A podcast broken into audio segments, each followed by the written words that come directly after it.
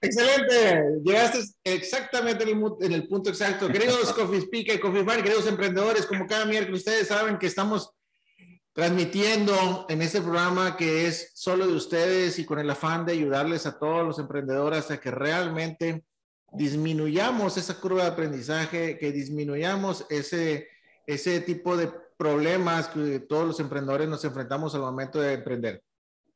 Hoy, hoy les traigo a una persona que, bueno, viene de, bueno, está en Guadalajara, es una persona, un gran emprendedor que realmente tiene una compañía, porque que una compañía que se llama eh, Punto Commerce y él es CEO, Gerardo Bañuelos. ¿Cómo estás, mi querido Gerardo? Todo bien, mi estimado Alberto. Muchas gracias por la invitación, ¿no? Bastante emocionados de estar aquí en vivo con, contigo y con tu audiencia, ¿no? Eh, y, de poder platicar un poco, una, una buena charla y, y, aportar algo de valor, ¿no? Fíjate que sí, hay, eh, este, tema, este tema para mí es muy interesante y yo lo que quiero es que todos los emprendedores realmente eh, sepan que vamos a hablar de acelerando la, la, economía digital en Latinoamérica. No se les olvide compartir, esto es importante, siempre lo digo. De hecho, ya en YouTube ya estoy pasando todos los videos que tengo eh, de Facebook Live, los estoy pasando en YouTube para que se suscriban al canal. Pero déjame, déjame, te digo algo, esto, este tema, este tema para mí es muy importante, para la gente también es muy importante, todos los emprendedores, empresarios, la gente que está, que tiene sus empresas y que deberían crecer hay, algo muy, muy importante que es el Internet, las redes sociales, toda la parte digital, y es algo de lo que tú nos vas a hablar. Pero antes, antes que eso, mi querido Ger, eh, platícanos quién eres tú, cuál es tu know-how, tu background. Con mucho gusto, Humberto. Bueno, eh, mi nombre es Gerardo Bañuelos, ¿no? Como ya comentaste, eh, estoy en la parte de la dirección general de Punto Commerce. ¿no? Punto Commerce es una empresa que se dedica 100% al tema de comercio electrónico. Ya hablaremos un poquito más adelante de, lo que es punto commerce y cómo estamos ayudando un poquito en este tema de, América Latina. Eh, tengo prácticamente ya 12 años en, la industria de tecnología. Eh, mi, background, eh, digamos, académico no es tecnológico. Yo estudié negocios internacionales en la Universidad de Guadalajara. y bueno, la vida y los rumbos me fueron llevando a moverme a la parte de tecnología. Mucho tiempo me tocó por ahí estar en la parte comercial, vendiendo soluciones tecnológicas, empresas pequeñas, medianas y grandes. ¿no? Luego fui brincando, me moví hacia soluciones eh, más robustas para la parte de administración de empresas, ¿no? como son los ERPs, ¿no? con una de las marcas más, más grandes por ahí del, del mercado. Y esos movimientos me llevaron a parar en lo que pues, ahorita nos, nos, dedicamos, que es todo el tema de comercio electrónico y la parte de economía digital. ¿no? Entonces, eh, eh, tengo ya prácticamente seis años en, en este tema de, de, comercio electrónico y economía digital. Y como lo bien lo comentaste ahorita al inicio, es un tema súper interesante, ¿no? Que nos daría para tener a lo mejor cuatro, cinco, seis charlas. Eh, eh, pero, pero prácticamente, digamos, llegué a ese punto y ya no lo solté, ¿no? Ahí nos metimos y, y ahí seguimos espero seguir por mucho tiempo más en esta parte. Ahí, ahí yo quisiera empezar con algo importante. La verdad es que ya no nos escapamos de comercio electrónico. Eso, eso ya es algo que es parte de nuestra vida no va a cambiar, al contrario, tiene que seguir, tiene que seguir creciendo y es algo donde todos nos tenemos que meter. No hay vuelta de hoja, todos tenemos que entrar en este rubro del comercio electrónico. Por alguna u otra razón lo vamos a hacer, ya sea como emprendedores o, a lo mejor en una empresa que ya, que ya esté construida, que tenga comercio electrónico, vamos a tener que aprender cómo se utiliza esto. Entonces, emprendedores, la verdad es que de esto no nos escapamos, aprovechemos esta charla porque realmente va a estar muy interesante. Pero, pero eh, este, Ger, aclárame un poquito. Hablas de comercio electrónico y quiero que la gente entienda. Hay mucha gente que todavía el concepto de comercio electrónico no, no lo digiere. Platícanos qué es el comercio electrónico. Súper buena pregunta, Humberto. Y digo, nada más recapitulando lo que dijiste, sí es una realidad, ya, ¿no? O sea, nos queda todavía muchísimo camino por recorrer en lo que se respecta al comercio electrónico. Eh, pero digamos, pues llegó para quedarse y para crecer, ¿no? Y como comercio electrónico entendemos, eh, Humberto, y aquí a todo tu auditorio, prácticamente cualquier plataforma digital por la que puedas realizar una transacción, ¿sí? Llámese un servicio, llámese un producto, ¿no? Hoy tienes a los grandes jugadores que probablemente son la referencia para todo mundo, ¿no? Mercado Libre, tienes Amazon, tienes AliExpress, ¿no? Eh, eh, las locales en América Latina, ¿no? Que están creciendo mucho, tienes Walmart, tienes Liverpool y demás, pero también hay algunos eh, comercios electrónicos que son de servicios, ¿no? Que son plataformas que te ayudan justamente a este tema de la economía digital, ¿no? O sea, llegó hace ya algunos años, ¿no? Y revolucionó la industria de la música, por ejemplo, Spotify, ¿no? Y al final es una plataforma donde tú te suscribes, ¿no? Y es un modelo de suscripción y tienes un servicio, ¿no? Que es un servicio de streaming de música, como lo puedes tener en la suscripción con YouTube y con muchas otras cosas, ¿no? Entonces, hoy prácticamente no se me ocurre un servicio, un producto que no puedas llevar a lo digital, Y como bien dices, pues es el momento para todo el mundo, ¿no? Y tanto nosotros como consumidores o del lado del consumidor, como del lado, digamos, de, de, la empresa o de la tienda en línea, ¿no? Que al final eh, eh, sí es un boom, ¿no? hoy este, escuchaba en la mañana a nivel de números, ¿no? Para darte una idea, eh, eh, el e-commerce se va a medir y muchas otras cosas como la parte prepandemia y post-pandemia. ¿no? O sea, sí, la penetración de comercio electrónico en América Latina creció a pasos agigantados. ¿no? Muchos de los expertos hablan que crecimos 5 a 10 años eh, en, un año.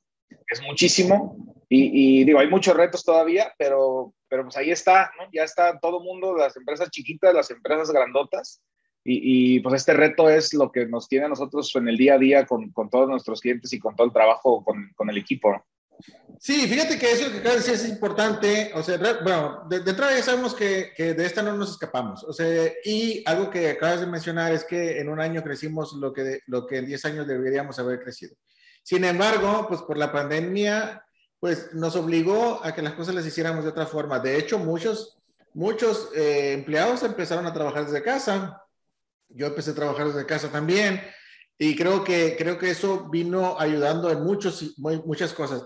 Pero realmente todavía hay empresas o muchas empresas cayeron el año pasado precisamente porque su comercio electrónico o la parte digital no estaba bien construida. Solamente fue como, bueno, lo hicieron así como a la y se va, lo hicieron Correcto, porque por lo estar. que hacer. Sí, porque dijeron, métete al, al, a la parte de comercio electrónico, pero realmente no le prestaron el sentido que debería.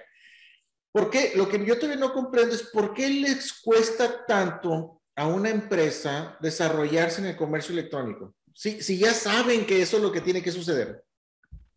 Pues mira, eh, creo que dijiste ahorita un punto muy clave, ¿no? Muchas empresas, no digo que todas, ¿no? Hay muchas eh, situaciones pero la mayoría de las empresas no tomaron el comercio electrónico serio hasta la pandemia, ¿no? Porque para muchas empresas, y eso es una realidad, a partir de marzo del año pasado, fue el único canal de ventas que les quedó, ¿no? Entonces te cerraron tiendas físicas, te cerraron rutas, te cerraron todo y entonces era o no vendes o intentas vender en línea. Entonces, sí sucedió mucho y nos tocó mucho verlo nosotros, el tema es, y bueno, ya tengo una tienda en línea y la pregunta que tú acabas de hacer era una pregunta y hasta la fecha de todos los días, ¿no? De, ¿por qué no vendo? ¿no? Si ahí estoy, ¿no? O sea, si, si ahí está mi tienda y ahí están los clientes, ¿no? ¿Qué, está pasando con, mi tienda? Entonces, hay, hay, un sinfín de situaciones y de temas que, te llevan a no vender o a que tu tienda en línea no sea exitosa y muchas no tienen nada que ver ni con tu producto ni con tu servicio, ¿no? Hoy, hoy te decía, hay grandes retos, ¿no? Uno de los principales retos eh, eh, con este crecimiento no esperado con la pandemia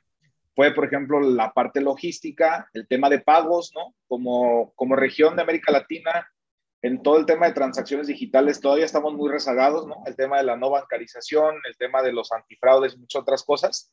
Pero si me preguntas para darte una sola respuesta, creo que tiene que ver con la planeación de lo que quieres hacer. O sea, yo muchas veces en, en sesiones con, con, clientes o con, con amigos, yo siempre les digo es, el tema es que lo tienes que ver como un negocio, o sea, es, es como cuando tú abriste tu empresa o hoy, hoy, corres tu empresa que factura a lo mejor 5, 10, 15, 20, 100, 200 millones de pesos al mes, al año, eh, y as, con esa seriedad lo tienes que tomar. Vas a tener clientes, vas a tener plazos de entrega, vas a tener garantías, vas a tener devoluciones, vas a tener problemas, ¿no? Entonces, tienes que estar preparado para todas las situaciones, ¿no? Hacemos un, un, un análisis muy, muy eh, coqueto con los clientes que le digo, lo más difícil en realidad no es vender, lo más difícil es cumplir tu promesa, ¿no? Entonces, yo como consumidor estoy dando la confianza, te estoy pagando por algo que no estoy viendo, que no estoy tocando y que estoy esperando que me va a llegar en los tres días que tú me dices, ¿no? Y si no me llegan los tres días, o me llega mal, o me llega algo que yo no te compré, entonces necesito que actúes. Entonces, eh, sí había muchas empresas y creo que fue algo normal que no estaban listas para operar en esta situación. Y te hablo de empresas chiquitas y grandotas, ¿eh? O sea, hubo grandes retailers en México y, en regiones de América Latina que la pandemia, pues sí, los hizo crecer a tres dígitos, pero no tenían la infraestructura lista para soportar ese crecimiento. Entonces, cosas que a lo mejor tenías que recibir en 15 días, terminaba recibiéndola en 45, en 60, en tres meses, ¿no? Y eso al final se te vuelve una bolita de nieve que si no la paras a tiempo te termina derrumbando. Entonces, eh, hay, eh, muchísimos factores que podemos analizar. Yo te diría, el no tener una estrategia clara para tu negocio de comercio electrónico, creo que es lo primero que hace que las, las tiendas en línea o las empresas que tienen tiendas en línea no tengan un modelo exitoso, ¿no? Es, es, difícil tener un modelo, pero antes de empezar con eso, yo decía hace rato, eh, ahorita que estábamos hablando de las ventas, yo te decía, ¿sabes qué? Antes yo me acuerdo que el, comentario era, si no sabes vender, mejor no emprendas. Y ahora, ahora no, necesitas, no necesitas saber vender, porque ahora las plataformas digitales te ayudan a vender. Ahora hay que saber planear, hay que saber dirigir, hay que, hay que conocer el mercado a través de lo que las mismas plataformas que ustedes manejan te va diciendo, ¿no? Entonces, eso, hay que darle un giro muy fuerte al tipo de mentalidad. Ahora, ¿cuáles son las empresas que han crecido? Pues aquellas empresas que realmente se han adaptado bien a la tecnología. Son las empresas que han crecido muchísimo. Y está bien claro, un Google, un Facebook, este, todo ese, todos ese tipo de empresas se fueron para arriba inmediatamente. ¿Y cuáles fueron las que quebraron? Pues obviamente todos los de retail se fueron, se fueron o sea, y fueron cayendo, y muchos tipos de empresas fueron cayendo, ¿por qué? Porque no, porque su, su core de negocio no era la tecnología. Han venido adaptándose y qué bueno, pues porque para allá va todo. Pero bueno, la gente, tú dijiste, va a haber un post pandemia, un pre pandemia y un post pandemia. El post pandemia ya estamos aquí. Correcto. ¿Cuál es tu recomendación a aquellos emprendedores o aquellos empresarios que dicen, yo quiero que mi empresa crezca. ¿Qué tengo que hacer para adaptarme a la tecnología, para estar en línea? Pues mira, como consejo, ¿no? Yo te diría, eh, lo primero, primero que tendría que hacer cualquier empresa que se quiera subir a la, economía digital es centrarse en el cliente. O sea, eh, ahorita mencionaste dos empresas que, eh, que, es Google y Facebook, ¿no? Que son de un tamaño probablemente muy grande pero ha habido casos de éxito de empresas que lo han logrado justamente escuchando al cliente, ¿no? Y nosotros hacemos mucho hincapié en eso, decir, oye, no construyas algo que te guste a ti, Humberto, ¿no? Construye algo que le guste a tu público, ¿no? Porque a lo mejor a ti, Humberto, te gusta hablar de carros, tu público es un público que quiere hablar de startups, que quiere hablar de emprendimiento, háblales de emprendimiento, quieren tips, dales tips, quieren consejos, dales consejos. Entonces, en, este tema digital es lo mismo, ¿no? O sea, tú tienes que crecer o buscar el crecimiento de tu plataforma o de tu empresa a través de escuchar a tu mercado. Si tu mercado te está diciendo que por ahí no es, ¿no? Entonces hay que buscar la, manera o hay que poner el tramo por donde sí es. Entonces, lo primero es sí definir, eh, definir el proyecto como un proyecto estratégico y, y se nota muchísimo la diferencia, Humberto. Nosotros lo vivimos en el día a día. Cuando el proyecto llega como un proyecto, por ejemplo, de consejo de la dirección ejecutiva de una empresa, cuando viene un proyecto que a alguien se le ocurrió y que dijeron, bueno, pues sí, ahí tienes 100 mil pesos y haz para lo que te alcance, ¿no? Ese proyecto lo más seguro es que esté destinado al fracaso, ¿sí? Porque no va a tener ni el foco, ni va a tener la inversión, ni va a tener la seriedad que necesita un proyecto de este tipo.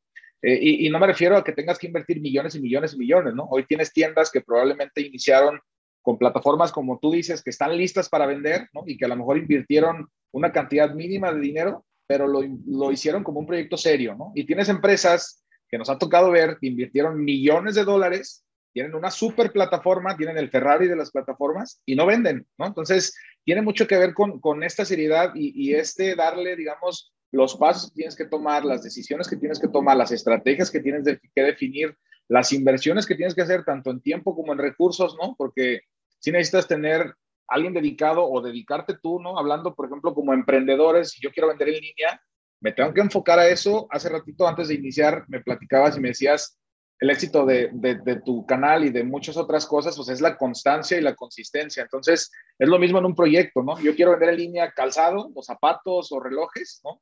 Y probablemente soy yo solo y tengo un capital de 10 mil, 50 mil pesos si me enfoco, soy constante y soy disciplinado y cumplo con los compromisos, seguramente vas a tener un éxito. A lo mejor no vas a vender 50 millones de pesos el primer año, pero vas a generar un negocio y si ese negocio lo sigues llevando y le sigues dando la importancia, seguramente va a escalar, ¿no? Y, ahí ya entras en otros temas, pero yo te diría, e, eso es lo que más vemos nosotros en el día a día, o sea, el que sea un proyecto estratégico, que tenga una cabeza, que tenga un responsable, que tenga una dedicación, eso hace toda la diferencia en, el éxito de, un negocio, ¿no? Y ya de ahí viene la escalabilidad y el crecimiento, ¿no? Que tiene mucho que ver con, este entendimiento que te decía de, de, escuchar a tus clientes y saber para dónde van, qué te están pidiendo, qué, qué buscan y no tienes, ¿no? O qué tienes y tendrías que tener más, o qué tienes y no deberías de tenerlo.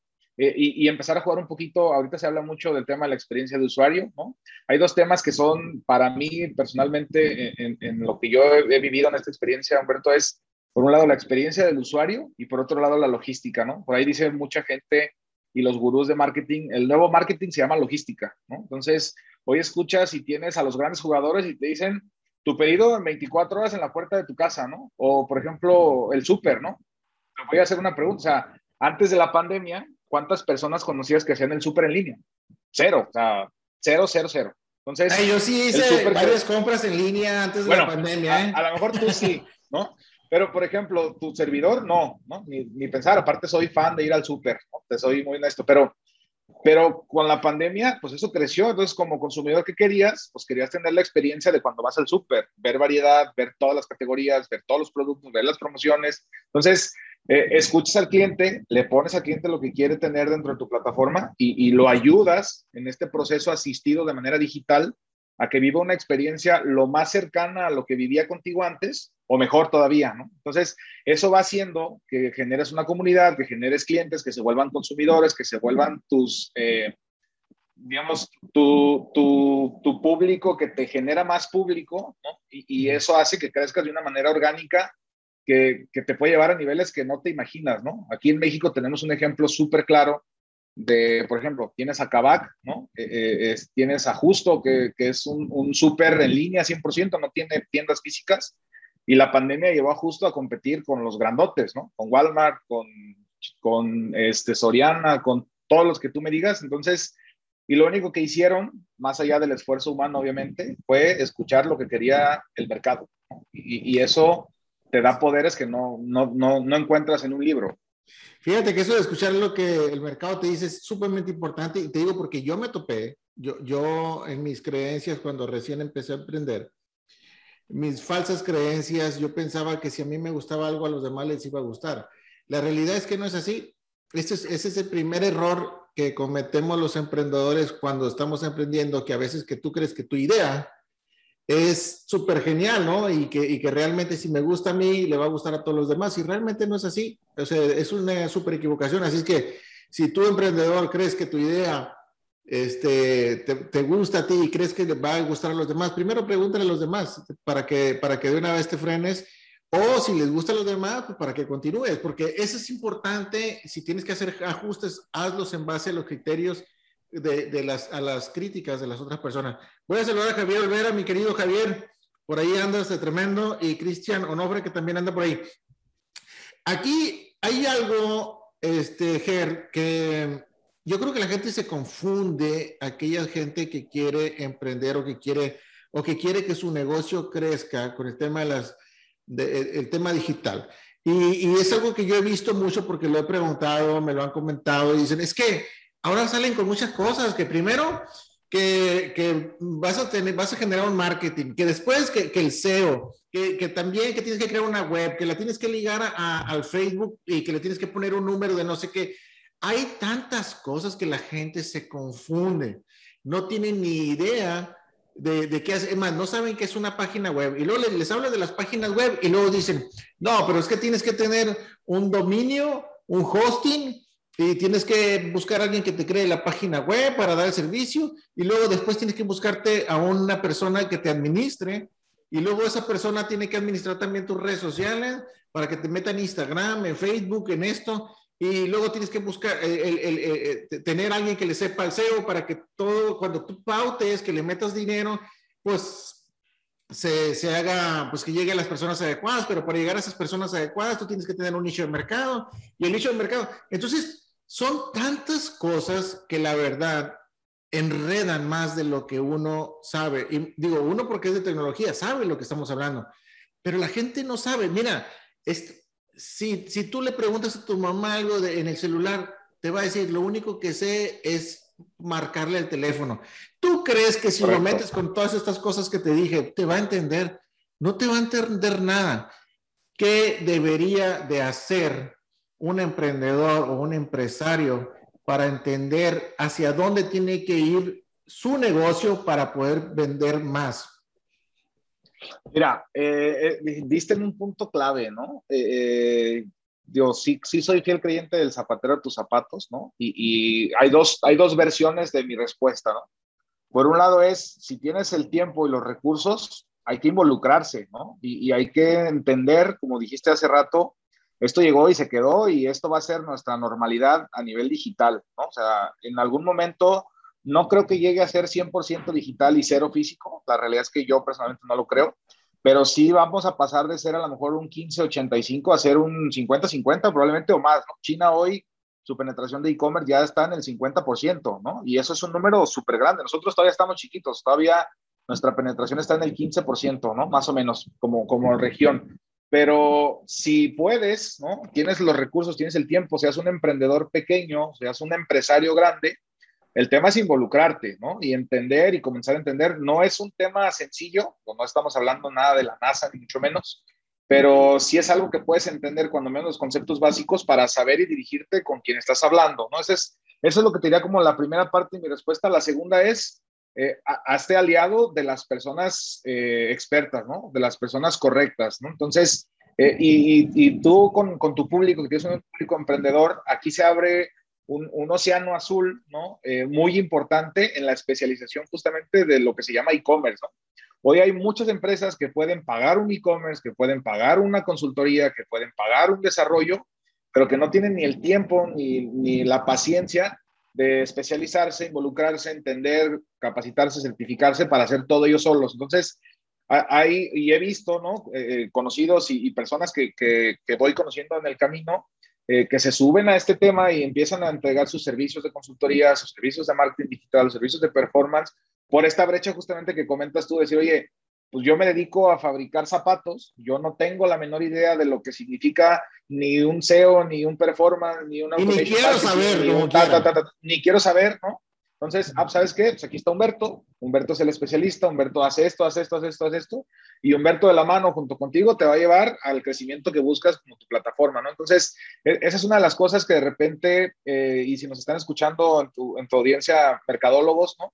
Eh, es lo que de repente les pasa a los mercadólogos, ¿no? Si te toca la mala suerte de ser el único mercadólogo en una empresa y llega un proyecto de comercio electrónico, en automático es, aquí está, es tuyo y haz que venda, ¿no? Y entonces tampoco es tan, tan sencillo como prendo el botón y ya estoy vendiendo millones y millones. Entonces, sí, yo sí sugiero siempre un involucramiento hasta donde te dé tu capacidad, ¿no?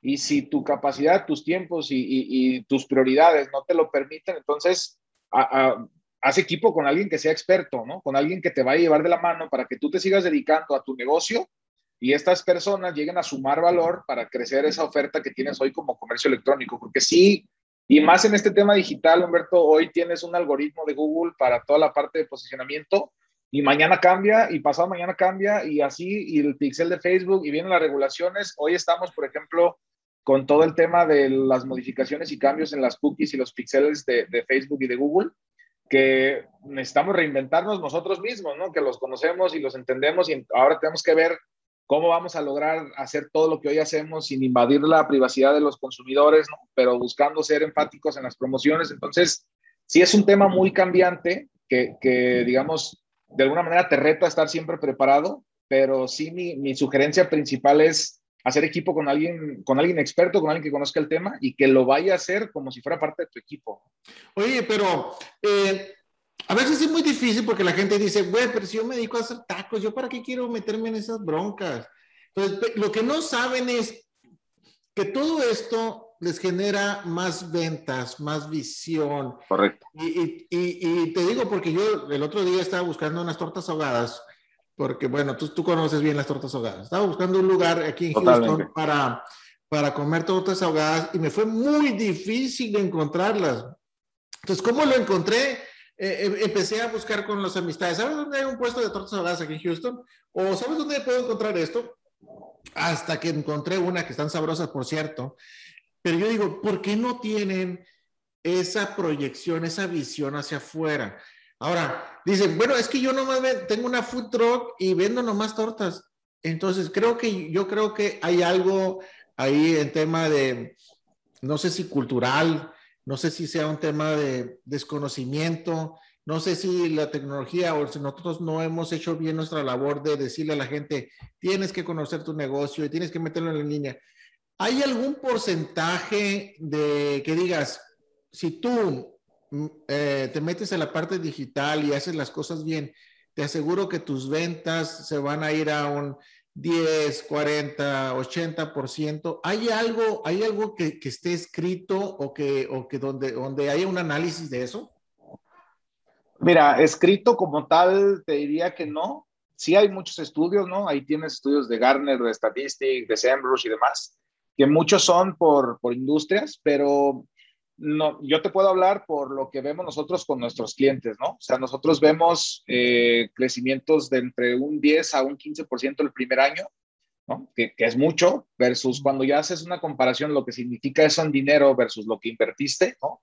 Tu rendimiento, pues es, es prácticamente neto. Yo, yo ahorita tomando el ejemplo que dijiste de, oye, si yo vendo tacos, ¿no? Yo qué demonios hago en un e-commerce. Probablemente tu siguiente paso no sea un comercio electrónico, pero sí subirte a la economía digital, ¿no? Hoy tienes, te decía, al final, eh, al, al, final es el, el, subirte a la economía digital. Tienes un Rappi, tienes un Didi, tienes un Uber, tienes un Sin Delantal, tienes muchas otras opciones regionales en donde no necesariamente tiene que ser tu plataforma, sino estar ahí, ¿no? Porque como bien dijiste tú, así como tú, seguramente hay mucha gente, ¿no? Que está buscándolo ahí y, y, no sé si fue el primero que te sugirieron, el primero que te apareció, no lo conocías, pero fuiste, ¿no? Y hoy a lo mejor ya te convertiste en un cliente y a lo mejor vas a representar la venta de una torta ahogada, pero a lo mejor vas a representar la venta de una torta ahogada cada mes. Pues son 12 tortas ahogadas que no vendías antes. Entonces, e, e, ese, ese crecimiento tampoco es como, porque si no sucede, es yo quiero ser el siguiente Mercado Libre, ¿no? Puta, pues Mercado Libre no se, no se construyó en un día, ¿no? O sea, Ni, es un proceso. No, eso tiene años, caray.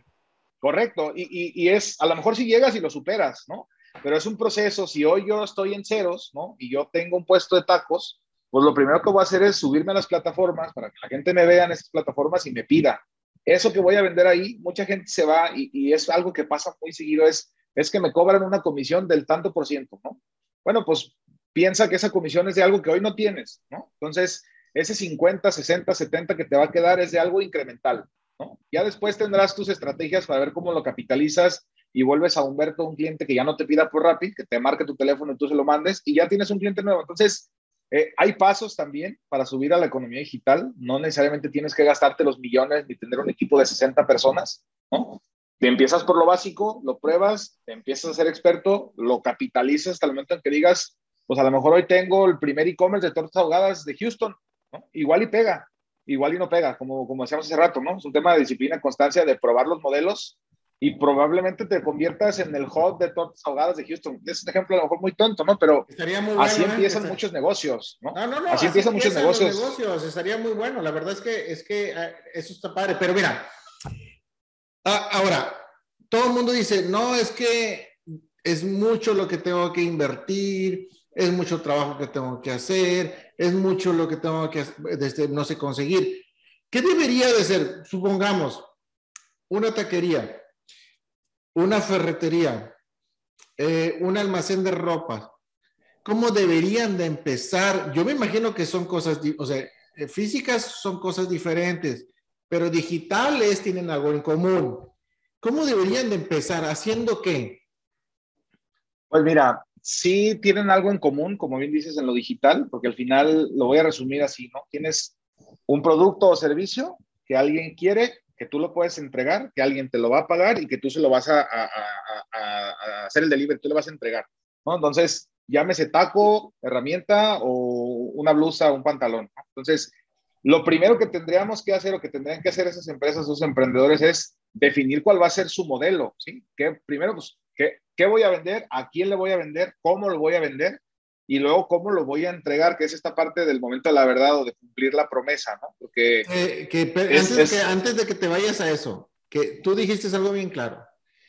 Al final, quien te va a calificar o quien, o, que, o, o quien le va a dar valor a tu producto no solamente es lo bueno que sea tu producto, sino el delivery, ¿no? Es correcto. Es correcto. Y, son de las cosas, Humberto, que, que, antes de iniciar la charla te decía, muchas veces lo dejas hasta el final, ¿no? Me interesa vender. Ya le saqué la lana a Humberto y ahora pues Humberto tiene una expectativa, ¿no? Bueno, regresándome al ejemplo de tu torta ahogada, pues la necesitas para ahorita, ¿no? No la necesitas para tengo hambre, güey, tres días. Entonces, e, ese modelo, ¿no? Es lo que primero tienes que pensar y decir, oye, si yo voy a vender comida, seguramente, comida preparada, ¿no? Seguramente lo que espera el cliente es que eso llegue en una hora, dos horas máximo, ¿no? Entonces, ¿Cómo desarrollo mi modelo para cumplir esa promesa? Porque si no llega en ese tiempo, se te acabó tu venta, ¿no? Se te acabó tu cliente, Humberto va, a hablar mal de ese negocio y la gente va a hablar mal y se acabó. Entonces, eh, el primer paso justamente es definir ese modelo de negocio. Y cuando digo el modelo de negocio, no me refiero a hacer hojas y hojas y hojas y planes y procesos y la, tal cual es que entrego, a quién le entrego, cómo lo entrego, cómo lo vendo, cómo lo cobro, ¿no? That's it, ¿no? Y, y, entender qué sucede con, con, los supuestos, ¿no? Oye, ¿qué pasa si yo le llevo a Humberto su torta y a lo mejor llegó fría, ¿no? O llegó de una carne que no me pidió. Tengo que entender qué voy a hacer. Se lo voy a cambiar, ¿no? Eso me va a costar porque tengo que regresar la torta y volvérsela a mandar, ¿no? Y esa que llegó la voy a volver a vender, la voy a tirar, esa merma. Entonces, todas esas definiciones, te decía, es, es toda esa base, toda esa preparación que, de repente no se hace. Y, y entonces, bueno, pues ya estoy en línea, ya vendo, y entonces empiezan a llegar los problemas que no estás listo para solucionarlos. Entonces, primer paso es definir tu modelo de negocio, ¿no? Definir qué vas a vender, a quién se lo vas a vender y entender cómo vas a entregar o cuál va a ser tu diferenciador en esa parte específica de la experiencia, ¿no? Eso de la experiencia, yo creo que nadie lo toca. Yo creo que hasta ahorita eres la única persona que lo ha tocado. Pero yo creo, yo creo también que eso de la experiencia es tan valioso o más valioso el producto como tal.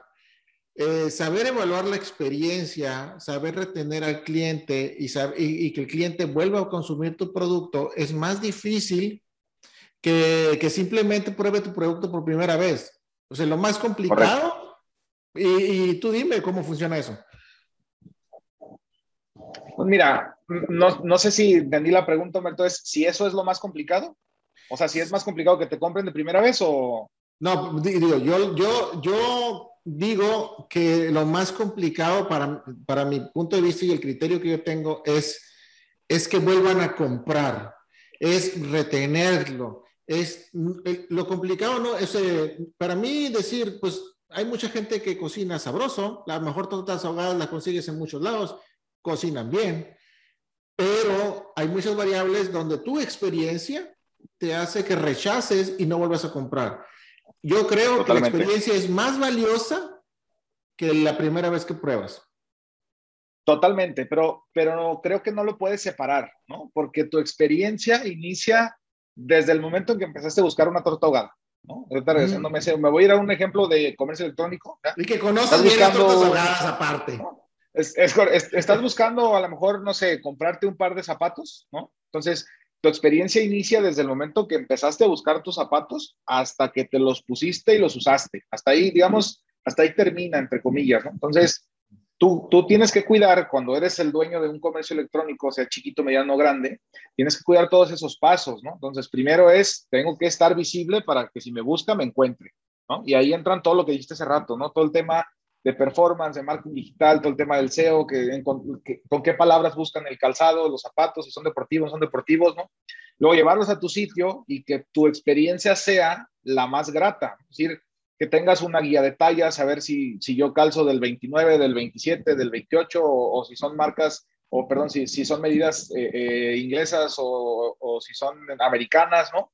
Eh, y darte, oye, pues la descripción del producto es un producto de piel o sintético, la tela, bla, bla, bla, bla, bla para que tú tengas toda la información y entonces digas, ok, no tengo dudas, ¿no? Entonces, palomita tu experiencia, ¿no? Haces el proceso de compra y que tengas un proceso de compra que sea muy, muy sano, ¿no? Que, que, te cobren lo que es en tu tarjeta, que no tengas contracargos, que no tengas devoluciones, que sí pase tu pago, que no tengas, digamos, este tema de fraudes, palomita en tu experiencia, ¿no? Que recibas tu producto, lo recibas dentro del tiempo, lo recibas el producto que pediste y que tengas opciones. Hoy algo que es sumamente importante es que tengas opciones, porque en este ejemplo que te estoy dando, ¿Qué pasa si llega tu zapato o tu calzado, que tú calzas del 29, pero resulta que mi horma es más pequeña y no te quedaron? ¿no? Pues lo que tú esperarías, como si hubieras ido a una tienda física, es llegar, oye, me los cambias, perfecto, aquí está un número más o un número menos, listo, que te vaya bien. Entonces, tienes que cuidar esa experiencia. Entonces, hoy lo que sucede normalmente es, te mando tu calzado, te lo mando acompañado de una guía de retorno, por si los tienes que cambiar, pones la guía, no te va a costar, ¿no? Van para atrás, te mando los nuevos, ¿no? Y entonces, palomita la experiencia, ¿no? Es decir, sé que si no me queda algo que compro, me lo vas a cambiar. Entonces, tengo la confianza de depositarte mi dinero y que sé que no voy a tener una compra infructuosa, ¿no?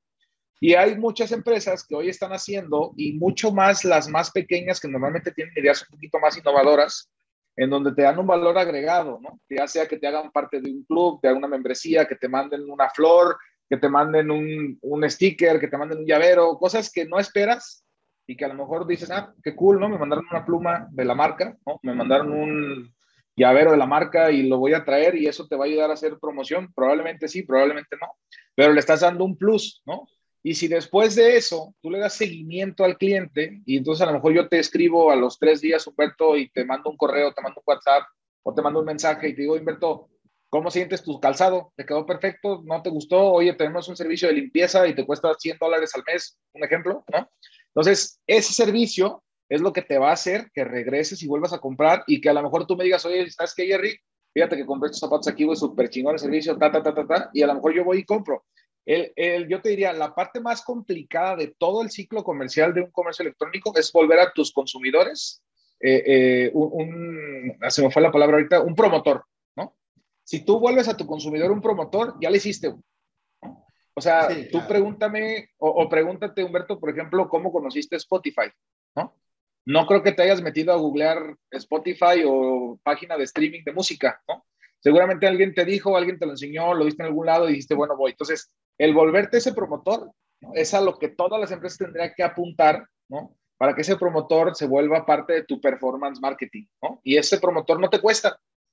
¿no? Entonces, esa es la parte que yo te diría, sí creo que es la más complicada, ¿no? Porque sí conlleva una estrategia muy robusta, pero si me preguntas por cuál estrategia es la que más éxito le pudiera dar un comercio electrónico, yo diría que es esa, ¿no? Que al final se trata de cumplir tus promesas. O sea, mi producto es de calidad, recibes un producto de calidad mi producto te llega en tres días, lo recibes en tres días. Mi producto te cuesta esto, te cuesta esto, ¿no? Mi producto tiene garantía de satisfacción, tiene garantía de satisfacción. Si tú cumples con todo lo que le estás prometiendo a tu cliente, ya estás del otro lado. Entonces, eh, esa es la parte que de repente se nos olvida, ¿no? Y dices, bueno, yo con que me compren, si no le quedan, pues es su bronca, que me compre otros, ¿no? Y ahí seguramente sí hiciste una venta, pero ya no te va a comprar. Y ese cliente te salió más caro que nadie. Entonces, sí, sí coincido, sí es más complicado, pero no se puede separar, es, es parte de un todo. O sea, tu primera compra tendría que ser tan, tan excelente en la experiencia como la segunda, como la tercera, como la décima, como la número 200. Yo creo que si un, si un cliente ya no te vuelve a comprar, va a salir más caro que te hubiera comprado. ¿Por qué razón? Porque ese cliente va a ser un promotor negativo de tu servicio o de tu producto. O sea, no solamente, eh, a veces es mejor que nunca hubiera llegado, que a que estuviera. ¿Por qué? Porque si tú, si tú lo trataste mal, si tu servicio no fue bueno, tu producto no tenía la calidad que recomendaba, entonces, o la calidad que tú decías en tu descripción, lo que va a venir pasando es que ese mismo, ese mismo va a promover negativamente tu producto o servicio. Va a decir, no, hombre, oye, es que te compraste los tenis, los tenis Nike, fulanito de tal, va a decir, no, hombre, sí los compré, pero no me gustaron porque venían mal, no, era lo que me dijeron. Entonces, ¿qué va a pasar? Que eso se, eh, ¿cómo se? Se distribuye más rápido, la, la, mala fama se distribuye más rápido y boca a boca. Nadie te, va nadie, te va nadie te va a contratar ni nada. Pero, y, y sobre todo, Humberto, perdón que te interrumpa, pero esto sí es importante, sobre todo porque el comercio electrónico se basa en la confianza. ¿no? Y más los emprendedores o los nuevos comercios electrónicos que no te conocen, ¿no? Eh, eh, entonces, si tu producto, tu servicio no da confianza, más seguro es que no vendas. Tú hoy tienes dentro de los, por ejemplo, poniendo el, el, ejemplo de Mercado Libre, ¿no? Donde te venden terceros y no te vende per se Mercado Libre, tú tienes a los vendedores calificados, ¿no? Y es muy raro que le compres a un vendedor que tiene menos de cuatro estrellas, ¿no? Porque sabes que algo va a pasar, claro. algo va a estar mal. Entonces, eso es lo mismo, o sea, al final... con, es con, una, con, una, con, una, que le haya fallado, ¿eh? Con un, con un güey que, hable, que hable mal de, de, producto, o sea, la verdad, yo, yo que soy consumidor en línea, yo digo, hijo, me causa tantas, puedes, puedes vender 100 bien, 5 estrellas, pero un pelado que, que se te haya ido y que te haya puesto una estrella y que ponga el porqué donde te está quemando, la verdad te genera muchas dudas porque no sabes si vas a ser tú ese segundo, ¿no? Sí, porque no lo sabes. tienes la misma, es correcto. O sea, realmente es difícil entender esta parte. Totalmente. Y, y, mucho más en el mercado, yo creo en el mercado latino. Sí somos mucho del consejo, de la sugerencia, de a mí me fue bien, pues a mí también me va a ir bien, aunque a lo mejor me va mal, ¿no? O al revés. A lo mejor a ti, Humberto, te fue súper mal con los zapatos, a mí me va súper bien. Pero sí basamos mucho nuestra decisión en, las recomendaciones, en lo que escuchaste o en lo que leíste, y eso se vuelve una estrategia súper importante que de repente no cobija a nadie, ¿no? O sea, y, por ejemplo, tú, digo, estamos claros que no hay servicios perfectos ni productos perfectos, ¿no? Todos nos podemos equivocar, pero hay maneras de resolverlo. Entonces, de repente ves páginas donde hay un mal comentario y nadie lo respondió, nadie lo resolvió, y, eso también, pues te pega, ¿no? Si ya hiciste algo mal, bueno, pues corrígelo. Y a lo mejor si tú ves ese comentario malo, pero ves que se resolvió, dices, bueno, sí, sí resuelven, ¿no? Sí, cambia la situación. Y, te digo porque, sí, sí, eso tiene razón, porque a mí me tocó ver, estaba solicitando un servicio de traslado y resulta que la persona que yo iba a contratar, que iba a contratar el servicio, tenía una falla de 100 que tuvo buenas, ¿no? Pero ella sí contestó cuando le ponen, no, el servicio pasó esto, ella dice, pasó por esta razón, ta, ta, ta, y lo resolvimos. Tan. Eso es positivo para, pues, para la gente, ¿no? Es, positivo porque la gente lo ve como que, ah, ok, listo. Yo sé que si falla, pues todos mundo son propensos a fallar, pero se resuelve, ¿no? Entonces, eh, la verdad que a mí me encanta esta plática porque es muy, muy interesante. Quiero saludar a, dice Betsabe Arnold, a Irving Sánchez, muy interesante el contenido de la plática. Gracias, la verdad que todo lo que pueden aportar está, está muy bien. Y mi querido Andrés Moreno desde Colombia, este querido colombiano que siempre está presente. Mira, tú, tú has dicho eso. A, toda la gente. Ah, sí, Colombia, Chile, Perú, Argentina, dos, todos lados. Muy internacional, muy bien. Sí, es que, es que, es que, acuérdate que aquí empezamos con, pues obviamente con todos los latinos, ¿no? Latinos de todos los países. Eh, fíjate que a mí me encanta esta plática porque la verdad eh, es, necesitamos mucho tiempo para que poder, que todo mundo lo tenga en la cabeza. Pero, veamos, no es un, o sea, aquí hay muchos temas involucrados. No, no es que tu producto sea muy bueno, o sea, realmente eso es algo, es un plus muy padre. entre más bueno sea tu producto, tu servicio, seguramente más clientes vas a tener. Pero, pero va mucho más allá que eso.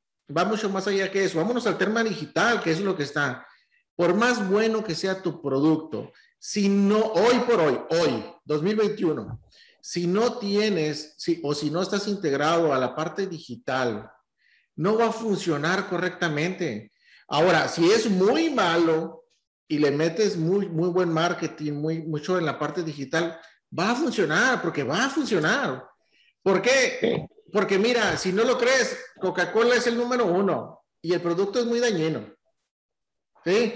Y, hay, y así como ese, hay otras marcas que, que no son, este, este, McDonald's, o sea, es una marca que, tú sabes, no son las mejores hamburguesas del mundo, pero, pero a cómo vende, ¿no? Entonces, sí. Están en todos lados. Están, dime dónde, dime dónde no. Ah, bueno, en Bolivia creo que no está.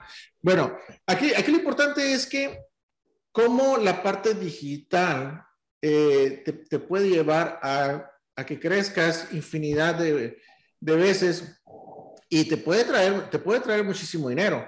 Lo que yo quisiera que, entendiera la gente, Ger, es, por ejemplo, en el caso de las compañías como esta, como la tuya, esta compañía, ¿cómo le ayuda a la gente o a los emprendedores a que puedan, a que puedan lanzar su producto o servicio en las plataformas y que realmente les genere valor?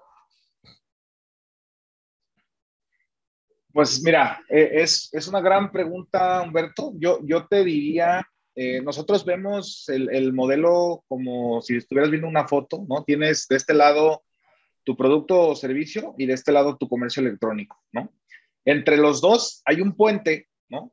que muy, pocas veces se construye y ahí es en donde todo se nos cae, ¿no? Entonces, eh, respondiendo puntualmente, nosotros como punto commerce, digamos que te ayudamos a construir ese puente, ¿no? Es decir, toda la planeación y todo el, trabajo previo que tienes que hacer a subirte a un comercio electrónico para que justamente con el ejemplo que dábamos ahorita, ¿no? De la experiencia, puedas tener ese tipo de experiencias dentro de tu comercio electrónico, ¿no? O sea, yo no me voy a poner contigo a ayudarte a fabricar el zapato, ni a decirte los materiales, ni mucho menos. Tú eres el experto, ¿no? Yo tengo que construir contigo todo ese modelo, toda esa experiencia que le vas a dar al usuario para que no te compren un usuario, te compren 100 usuarios, te compren dos veces cada esos, esos 100 usuarios, te compren tres veces y luego sean 500 usuarios. Entonces, eh, si, si, me permites dar, darle una analogía, ¿no? Eh, es un poquito como construir una casa sin planos, ¿no? Entonces, lo más seguro es que no quede como la pensaste, que quede chueca o que se te caiga. Entonces, nosotros, nuestra parte más importante está en construir esos planos, en hacer, digamos, esa arquitectura para que en el momento que se pongan a construir la casa, se construya de la manera más correcta posible para que sea lo, lo, que tú estás esperando y lo que tu mercado necesita, ¿no? O sea, la gente que va a vivir en la casa, ¿no? No el que la va, no el que la va a vender, ¿no? Entonces, la gente que va a vivir en la casa necesita cuartos, necesita baño, necesita ventana, necesita luz, necesita piso, necesita todo eso. Entonces, toda esa definición es lo, que nosotros como Punto Commerce apoyamos a las empresas, ¿no? A construir el plano y después de que el plano está listo, entonces sí, hacemos toda la construcción de la plataforma. Yo siempre le digo a los clientes, eh, la plataforma no es el fin, ¿no? Es el medio. Entonces, no digo que no sea importante, hay plataformas que son muy buenas, que tienen muchísimas más funcionalidades que otras, otras menos, ¿no? Pero era lo que te decía hace un momento, a lo mejor si tu estrategia es muy mala, así tengas la mejor plataforma del mundo, lo más seguro es que va a fracasar. ¿sí? Entonces, para nosotros, si estamos súper convencidos, la parte principal es definir el modelo, definir el, plan estratégico del comercio electrónico, para que cuando lo lleves a, la realidad, ¿no? Tengas con qué competir, porque como decías ahorita, no, si yo vendo, te voy a poner un ejemplo, ¿no? Si yo, si yo vendo eh, eh, ropa y accesorios, ¿no? Voy a salir a un mercado digital a competir contra los grandotes, ¿no? contra los Tommys, contra los Saras, contra los bla, bla, bla, bla, bla, que tienen mucho, mucho, mucho dinero para invertir en campañas, en pautas, en artistas, en influencers, en bla, bla, bla. Pero si la estrategia es lo suficientemente bien planeada y targeteada al mercado específico, lo más seguro es que tengas éxito ¿no? en tu escala, ¿sí? Obviamente no vas a vender, como te decía, los millones al inicio, pero si haces bien tu escala, la mantienes, les das un buen servicio, una buena experiencia, esa escala va a crecer y va a crecer y va a crecer y va a crecer. Entonces, de eso se trata. Entonces, nosotros hacemos todo ese acompañamiento, Humberto, desde la parte inicial, que es la planeación, la construcción y el performance, ¿no? O sea, todo esto que te platiqué ahorita de cómo entrego una buena experiencia, cómo entrego una buena logística, cómo hago una buena política de devolución, todo eso uh, hacemos ese acompañamiento para que tu, tu plataforma sea eh, lo más exitosa posible. Fíjate que aquí hay una, eh, aquí fíjate, un comentario de Pau Pau, bueno, saludo a Felipe René a Pau Pau, obviamente, Miriam Navarro, que también está, dice, excelente plática, pero Pau Pau dice, yo soy emprendedora, pero estos servicios son muy costosos cuando estamos empezando, la inversión es interesante. Fíjate que esa pregunta es muy buena y gracias Pau Pau, es muy buena porque la verdad, todas las personas creen, o al menos eh, que todos esos servicios son muy caros.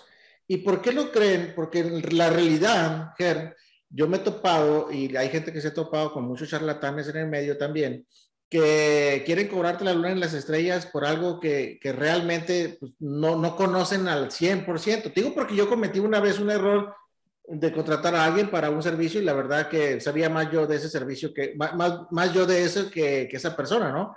Entonces, ¿qué le podemos decir a Pau Pau? Una, por el tema de que los que son muy costosos y es difícil. Y la otra es por el tema de la confianza a este tipo de empresas.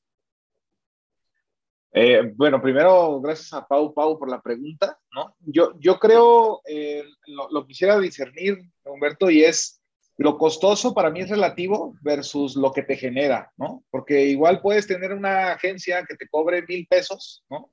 y si no te genera nada, e, eso es, eso es un costo, ¿no? Si tienes una agencia que te cobra 100 mil pesos y te genera 100 millones de ventas, pues es una súper buena inversión. Pero llevándolo al punto que creo que va la pregunta, decir, oye, yo soy un emprendedor que quiero poner un e-commerce, ¿no? Y probablemente llegar a, ese nivel de servicios me va a costar a lo mejor 5 mil, 50 mil, 500 mil pesos, ¿no? Eh, hoy, digamos que la economía digital está muchísimo más democratizada que antes, y te digo antes, hace dos años, en donde tú puedes tener un e-commerce con la plataforma que, que, digamos, esté pensada para, para estos early stage, ¿no? Desde una inversión de cero pesos, ¿no? Y, tienes plataformas que son gratuitas, tienes plataformas que te cuestan 29 dólares al mes, que te cuestan a lo mejor 500, 500 eh, pesos o, 1000 pesos al mes.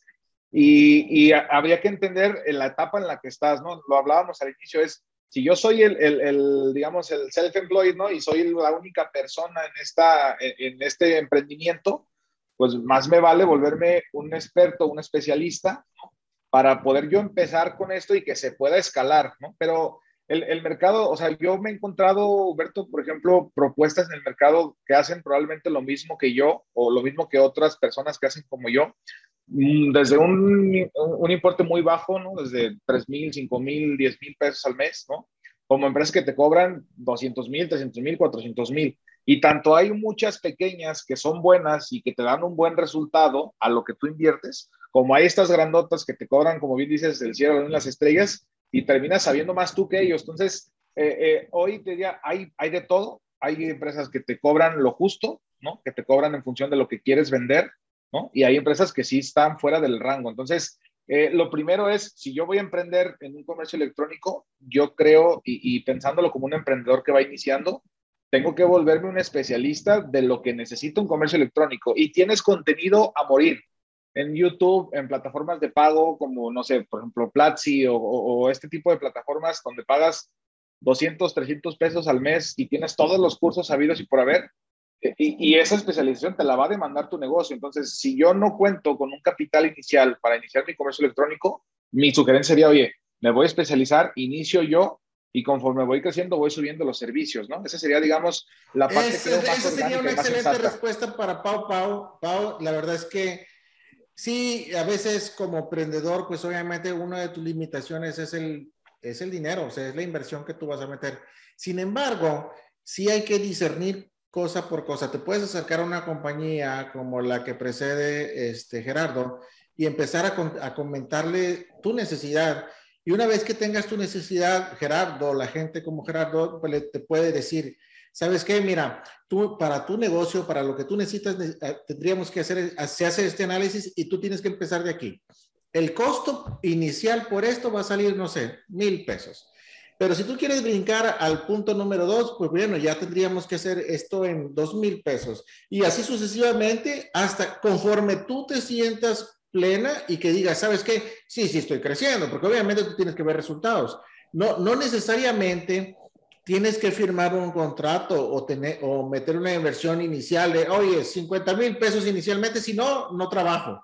No, no puede ser así, o sea, realmente no puede ser así. Entonces, Pau, te, te recomiendo que, digo, pues échale una llamada, no, no le cuesta nada, llámale a Ger, dile, ¿sabes qué, Ger? Eh, te viene el programa y yo quisiera que me orientaras en esto y que realmente Ger diga, sí, mira, para, para lo que tú estás haciendo, lo ideal es que tenga que ser así yo te puedo ayudar en esto, en esto y en esto, y tu empresa puede crecer tanto en, en esto. Eso sería lo ideal, para que, para que la verdad, es que sí, algo que sí es cierto, Ger, es que todo el mundo cree que esos servicios son caros. Y yo creo que no debería ser, esa no es la manera correcta en que se debería vender. Porque, porque todos los negocios o todos los servicios que realmente si te dicen, sabes que tu empresa va a crecer el 50%, tú dices, pues ¿cuánto me va a costar? Entonces, eso es difícil entender y también como, como las empresas estas que salen ahora eh, no son medibles, o sea, no tienes estrellitas como para decir, ah, me dio buen servicio. es, es complicado y hay muchos Pero fíjate, fíjate Humberto, que, hay algo que, que, para a mí se me hace muy padre en este tema de cumplir, digo, porque así como te decía el e-commerce, nosotros como, como empresa tenemos que cumplir compromisos, ¿no? Entonces, eh, esta parte de todo lo que es performance marketing o, lo que comúnmente se le conoce como marketing digital, una de las ventajas que tienes como contratante es que todo, todo, todo, absolutamente todo es medible. O sea, tú puedes tener la trazabilidad de, de cualquier centavo que te gastes en publicidad o en pautas o en promociones ¿A dónde fue a parar? ¿Qué te generó? Si te generó tráfico, no te generó, si te generó una venta, no te generó una venta, si te generó un lead o no. Eh, eh, esa es la parte padre porque ya no te estoy vendiendo cebollas, ¿no? Es decir, a ver, Humberto, metiste 10 mil pesos, aquí está todo lo que se generó, ¿no? Generaste ventas por 100 mil pesos, pues tuviste un retorno sobre la publicidad de un 10 a 1. Entonces, eh, más bien creo que sí, hay muchas empresas, como bien dices tú, buenas y malas, pero al final todo es medible y, y, como bien decías, oye, pues a lo mejor no te cases firmando un contrato por 12 meses. Por ejemplo, nosotros hacemos algo que, que de repente pudiera ser un balazo en el pie, pero nos ayuda a generar confianza. Es decir, yo trabajo con cualquier empresa que llegue a trabajar con nosotros que tenga un e-commerce y no tengo un contrato forzoso, voy sobre objetivos. Si en el mes 2, 3 no estoy dando el objetivo, sabes que Gerardo, muchas gracias, nos vemos, ¿no? Porque al final no espero que te quedes conmigo 12 meses porque tienes un contrato y lo único que estoy haciendo es tirar tu dinero, ¿no? Entonces, eh, eh, eh, esa dinámica es la que tendrían que buscar todos los emprendedores, todas las empresas que están subiendo este tema de comercio electrónico, porque tu negocio tiene que volver escalable y cualquier peso que tú destines hacia publicidad tiene que convertir en más pesos. Es, lo lógico, como si tú metieras tu dinero a una cuenta de inversión. Ahora, bueno, antes que empiece con esta pregunta, bueno, saludos a Estela, querida Estela López, ahí estás. Este, Israel Caballero dice, no sé si sea una pregunta solo un comentario. Como un producto donde se necesita ser fabricado a la medida, elegir colores y textura, puede ser impulsado por el e-commerce. Creo que es una pregunta, pero si no, acláramelo, Israel. ¿Cómo un producto donde se necesita ser fabricado a la medida, elegir colores y textura, puede ser impulsado por el e-commerce? Súper buena pregunta. Y tiene todo que ver, Humberto, con, con la experiencia. O sea, Hoy ya existen tiendas, por ejemplo, Nike tiene una funcionalidad que hace justamente eso, donde tú te fabricas tu calzado y eliges tu suela y eliges el tipo de material y eliges el tipo de calzado y eliges el color y lo personalizas, ¿no? Entonces, hoy la tecnología ya avanzó a ese punto en el que puedes personalizar productos e incluso servicios. Entonces, eh, de repente nos quedamos con el tabú de decir, oye, es que lo que yo hago, ¿no? Eh, eh, no sé, a lo mejor fabrico puertas a la medida, ¿no? Y pues yo necesito ir y medir para saber cuánto te va a costar, cuánto material va a llevar, si va a ser de tal madera o de, tal otra madera, si va a llevar este tipo de chapa, bla, bla. Entonces, hoy todo eso ya se puede hacer en lo digital, ¿no? Hoy tú puedes personalizar productos, ¿no? Y creo que justamente en esta parte de la personalización hay un campo importantísimo de oportunidad, porque muchas personas, como hoy pregunta a lo mejor Israel, Hoy muchas personas piensan que no se puede y las personas que ya lo están haciendo están ganando ese mercado, ¿no? De, decir, oye, pues si aquí lo puedo ver y lo puedo personalizar y sé que así me va a llegar, ¿no? Pues probablemente sí me aviento el tiro y me, y me mando a hacer mis puertas desde un comercio electrónico, ¿no? Y, y, ahí ya viene la responsabilidad tuya como el dueño del comercio electrónico de poder cumplir esa promesa, ¿sí? de podérselo hacer en ese tono, en ese tipo de material, en esos tamaños, ¿no? Entonces, eh, hoy, hoy, es, hoy es posible, es factible, o sea, hay, eh, funcionalidades y, hay tecnología para poder desarrollar eso. Eh, y aquí el tema mucho es salir y probar, ¿no? Igual y lo pruebas y el público no le convence, o igual das el hitazo, ¿no? Donde, oye, pues te está comprando todo el mundo porque nadie lo está haciendo, ¿no? Entonces, ahí es donde vienen de repente los, los, los garbanzos de libra, de, de, que encuentran un nicho específico que estaba desatendido y de repente es un boom, ¿no? Y, y obviamente, como ya bien lo sabes, Humberto, no hay como ser el primero en pegar, ¿no? El, dicen que el número uno eh, nunca se olvida. Y si no, aquí les doy una pregunta muy clara. ¿Quién fue el primero en pisar la luna? ¿Qué fue? Ger. ¿Quién fue el primero en pisar la luna? Sí. Este, ay, güey, se me fue Armstrong. Lance Armstrong. Ok, ¿y quién fue el segundo? Me el nombre. El, no tengo idea quién fue el segundo. Nadie, nadie sabe. ¿Quién fue el, el que rompió el récord en, eh, mundial en, en, atletismo en los 100 metros? Entonces, en Bolt. ¿Y quién fue el segundo, güey, que, que, le llegó atrás de él? Recuerdo que fue un americano, pero no sé cómo se llama. Nadie no, sabe, no fue americano, creo que fue eh, de la es Gran que Bretaña. Es que... Hay que tener, eh, eso es lo importante de lo que acaba de mencionar Ger. El número uno siempre va a ser el número uno y ese va a ser el recordado. Los demás. Y sabes qué, cuesta trabajo, cuesta trabajo tomar la decisión de ser el primero, ¿eh? Porque igual dices, puta, pues me va a tocar a mí picar toda la piedra, porque ya que saliste y funcionó, Aunque todo el mundo sigue, vienen ¿no? todos los demás, ¿no? Atrás. Entonces, cuesta trabajo, pero sí es un hecho. Si tú eres el primero que pega, o sea, los beneficios son de otro nivel. Súper importante. El, el, segundo es el primer perdedor. Nadie se acuerda del segundo. ¿Ok? Pero bueno, eh, yo, yo, eh, es que antes de que se me olvide, yo traía, creo que ya se me olvidó lo que te iba a decir. Ah, bueno. No, sí, es que la verdad, cuando me, me emociono y traigo preguntas en la cabeza, se me olvida de repente de lo que estábamos platicando. No, la verdad es que hay, hay, sobre este tema hay muchas cosas y hay algo que es bien importante. Una empresa, cuando te contrata, y eso es lo que quiero que entiendan todos los emprendedores, de la noche a la mañana no vas a obtener lo que quieres. O sea, y esto es un error cultural, es un error cultural de, de, nosotros los latinos. Siempre nos pasa. Es más, y si no, velo en el fútbol, velo en el béisbol, velo en todos los lugares. Si en el primer mes no te da resultados, te sales. Ese es un error típico que nosotros como emprendedores deberíamos de entender. Cuando tú vas a invertir en algo que va a por ejemplo, ahora si yo quisiera meterme con GER, yo tengo que pensar al menos en unos tres, cuatro meses para empezar a ver algún tipo de resultado. Es como el gimnasio. O sea, el primer mes, el primer mes, mes no vas a ver absolutamente ningún resultado. No vas a adelgazar. Y duele. No, y te va a doler todo, te va a doler todo. Correcto. Va a, ser, va a ser difícil. Véanlo así. Si, si el día de mañana ustedes contratan a una compañía como Punto Digital no, no esperen, digo, qué, qué padre fuera que en el primer mes tengas todos los resultados que estamos esperando, 15% más en las ventas, en el segundo mes un, como un 20% más en la venta. Qué, chulada, sería ideal, pero como lo ideal no existe, entonces tendríamos que, tendríamos que entender que hay, que hay un proceso que hay que dar, hay un proceso, hay un seguimiento, hay algo. ¿Por qué? Porque lo que va a hacer una compañía como, como punto digital eh, lo que va a hacer es permear toda la información, empezar a, a, hacer broadcast, empezar a buscar las, estas ventas para ti de alguna manera. Entonces, eso es lo que tiene que ser, pero no se hace solo.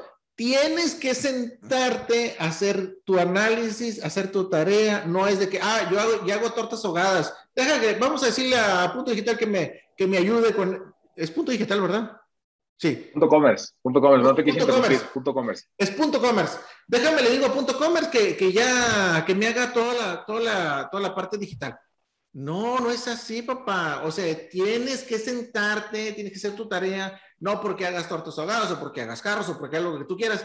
Vas a venir y vas a decir, ¿sabes qué? Ya, quiero que me hagas tú esa labor. Ni tampoco que el siguiente mes ya sea, ya tengas todo. No, papá hay que meterse, hay que, hay que dedicarle un tiempo inicial a darles toda la información. Entre más información proveas, mejores resultados vas a tener. ¿Cierto o no es cierto, Gen? Sí, totalmente. O sea, es lo que te decía justamente en esta parte de la planeación, ¿no? De repente, digo, te, te, paso experiencias, ¿no?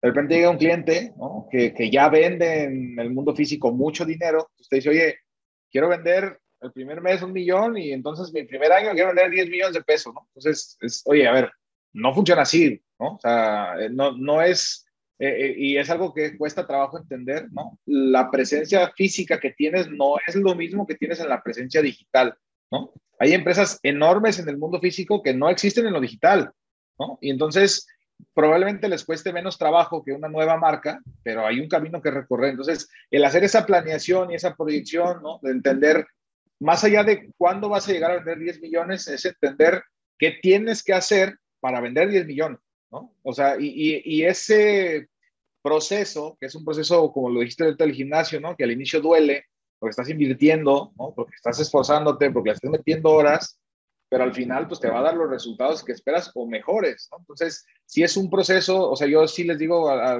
nuestros clientes, es un maratón, no es una carrera de 100 metros, ¿no? Es un maratón y como un maratón, eh, lo vas corriendo por etapas, ¿no? Y tiene sus etapas y tiene su técnica y, al final terminas corriendo 42 kilómetros, no un kilómetro, ¿no? Pero sí es un kilómetro a la vez. Entonces, eh, eh, sí, sí es un tema de consistencia, es un tema de disciplina, pero también es un tema de paciencia, ¿no? Hemos tenido casos donde a los tres meses nuestros clientes están vendiendo súper bien, ¿no? Y hemos tenido casos que tienen un año y apenas están llegando al punto que querían estar. Entonces, eh, va a depender mucho de tu estrategia, de tu mercado, de lo, de lo bancarizado que esté tu mercado, ¿no? Porque es uno de los retos que hoy tiene América Latina todavía, la bancarización, ¿no? El tema de los fraudes, el tema del acceso a Internet, ¿no? Entonces, hay muchas cosas que juegan que no solamente es que tengas un buen producto y que tengas una buena idea. Exactamente. No, la verdad es que esta ha sido una super plática. De hecho, aquí Andrés no sabía nada de e-commerce. Muchas gracias.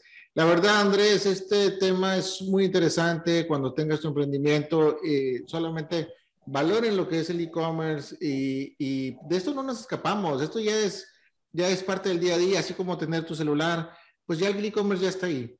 Pero bueno, eh, yo puse yo, Ger, puse tus redes sociales y tu web y todo lo de la compañía para que, para que lo sigan, pero platícanos dónde te pueden contactar. Sí, con mucho gusto. Eh, como lo comentaste hace un rato, ¿no? sí nos gusta mucho apoyar a los emprendedores, ¿no? Nos ha tocado incluso ayudar en proyectos donde no tenemos una ganancia o no tenemos una venta como tal, ¿no? Porque en algún momento a nosotros nos apoyaron y hay que, como te decía al inicio, ¿no? Romper un poquito esa cultura de no te ayudo. Entonces, eh, emprendedores chicos, pequeños, medianos, grandes, ¿no? Si, si, nosotros podemos aportar algo de valor con lo que nos ha tocado vivir, con mucho gusto. Nos pueden encontrar en nuestro sitio web, es eh, www.commerce.com. Nos pueden encontrar en las redes sociales en Facebook, estamos como .commerce MX, en Instagram también, ¿no? Y a un servidor eh, me pueden encontrar directamente a mi correo. Mi correo literalmente es gerardo.commerce.com. ¿no? Y con mucho gusto trato de responder siempre todos nuestros correos, ¿no? Si, si de repente se, se, me complica un poco en los días, pero con toda la libertad aquí a toda tu, tu, audiencia, a la gente que, que, seguramente verá estos videos después, ¿no? Eh, que se sientan en, en esa confianza de, de, levantar el teléfono, mandar un correo y en lo que podamos apoyar desde Punto Commerce con mucho gusto. Ya saben, y si no les contestan, márquenme, mándenme mensaje y yo les doy un coscorrón a este hombre para que entienda y que hagan. No, la verdad te, te agradezco, Ger es una excelente plática, espero que no sea la única plática que tengamos. Creo que los emprendedores hoy te hicieron algunas preguntas interesantes y, y, yo espero que te sigan poniendo comentarios y preguntas aquí en el chat. De verdad te agradezco mucho, espero que siga yéndote también en el negocio y que la gente que quiera emprender, eh, les recomiendo eh, Punto Commerce, se lo recomiendo como, como una empresa valiosa, una empresa que, que da garantías y que obviamente que está al servicio de la, de la gente, de la comunidad, de todos los emprendedores. Estimado, un fuerte abrazo y queridos emprendedores, nos vemos el próximo miércoles. Abrazo de regreso y muchas gracias por la invitación, Humberto, que estés muy bien. Ya está, viejo.